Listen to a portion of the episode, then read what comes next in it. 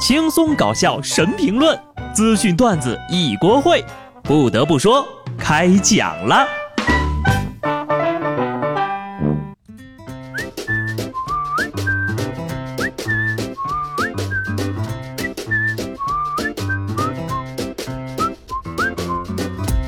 哈喽，听众朋友们，大家好，这里是有趣的。不得不说，我是机智的小布。上期节目呢，我们聊了聊从二零一七到二零一九年。时光在你身上留下了哪些痕迹？就是你身上发生的最大的变化是什么？拿我来说吧，这两年的时间呢，眼睛一闭一睁，身材肥大了，头发秃顶了，游戏水平提高了，钱包扁了，猪肉还涨价了。相信不少朋友都跟我差不多吧，但我万万没有想到的是，竟然有这样一个人，两年时间一点变化也没有。一直在坚持做被万人唾弃的事情，打女朋友。之前的事儿啊，大家估计都听说了。明星蒋劲夫家暴日本女友，把人家打的呀是满脸淤青。要不是被曝光了，就他这么恶心的人呢，估计还在对女朋友施加暴力呢。当年曝光之后呢，他还信誓旦旦的道歉忏悔，我差点都信了。没想到的是，就在两年之后。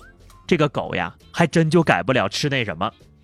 前两天，蒋劲夫的乌拉圭籍女友呢，在社交平台被曝男友家暴，称和蒋劲夫住在一起的日子里的就像在监狱里一样。他是个控制狂、暴力狂和妒忌心很强的人。文中还提到，蒋劲夫多次对他使用暴力，掐他的脖子，打他的肚子，甚至威胁要杀了他。蒋劲夫先生，请问你要几分熟？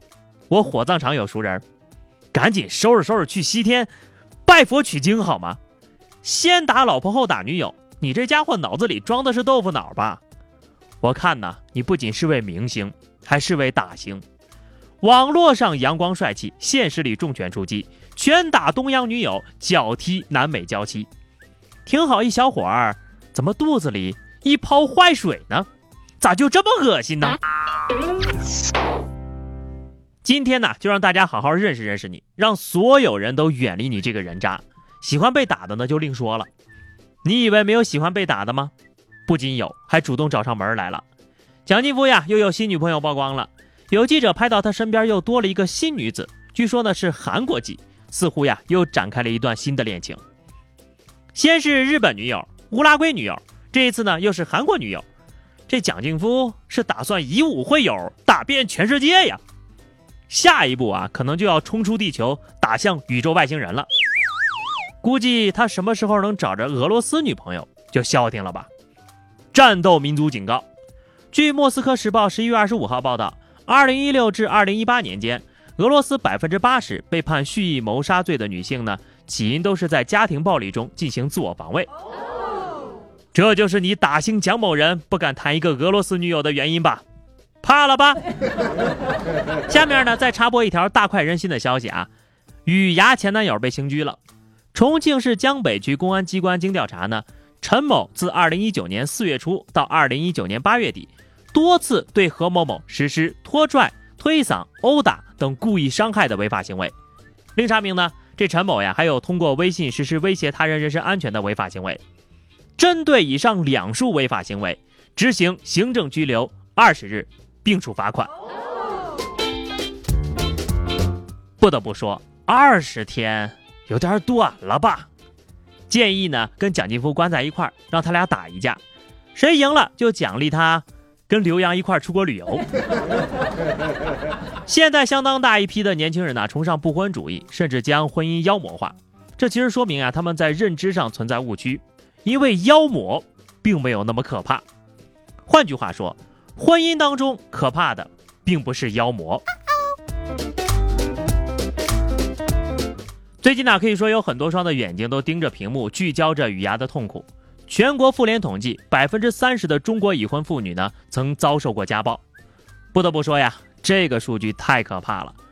你说现在找个老婆那么难，男女比例那么大，还不好好宠着，家暴的都不是人吧？法律啊，必须得严惩这些家暴者。有重罚才能减少家暴，当事人呢更不能原谅家暴，不要奢望牲口会做人呐。你要学会拿起法律的武器保护自己。如果遭遇了家暴，不要再沉默和隐忍了。不仅女人要学会自我保护，男人呢也要保护好自己。辽宁大连一位失独老人因患白血病，雇佣了比自己小三十五岁的保姆来照顾自己。一段时间之后呀，这保姆呢就想提出嫁给老人。这俩人领了证才十五天，保姆呢就把老人的房产给划走了。三年之后，老人的身体奇迹康复了。这保姆一看呢，就一走了之了，还折回来打断了老人四根肋骨。听到了吧？现实往往比电视剧更狗血，最毒不过妇人心，这简直就是赤裸裸的暴力诈骗。不过大爷呀，你以为小你一个三十五岁的女人是图你的年纪大，图你不洗澡吗？这种女人呢，要抢着跟你结婚，她就是馋你的房子。但是，你图人家什么都不是殴打人家的理由啊！这个保姆的做法太丧尽天良了。拿着你的工资呀去蹲大牢吧，其余的钱呢一分也别惦记。所以老人们呐，西洋恋虽好，但是要理智啊。所以我常常说呢，做人做事要讲良心。最近有一件事情就让我很感动，阳江一中一名已经毕业的学生，在学校周年庆典上为母校捐赠了十头大肥猪。这应该就是霸道养殖场的厂长啊，这可不是小数目啊。朴实的汉子用最简单的行动表达出了满满的爱意呀！而且呢，这个校方决定呀，这个猪不仅要给老师啊，同时呢，学弟学妹们在庆典当天都能吃到。有没有在校的学生给我一个菜单？我很好奇你们怎么吃的。下面呢，有位同行跟猪不得不说的经历，让我很是心痛。据外媒消息，前两天呢，早安希腊节目呢直播连线记者。在报道洪水灾情的时候呢，有一头猪乱入了直播画面，一人一猪满屏乱跑，给记者吓得是嗷嗷叫。主持人没忍住都笑出声了，还帮忙圆场说：“哎呀，给你们时间修复关系，我们就把屏幕切回来吧。”小白菜真的被猪给拱了呀！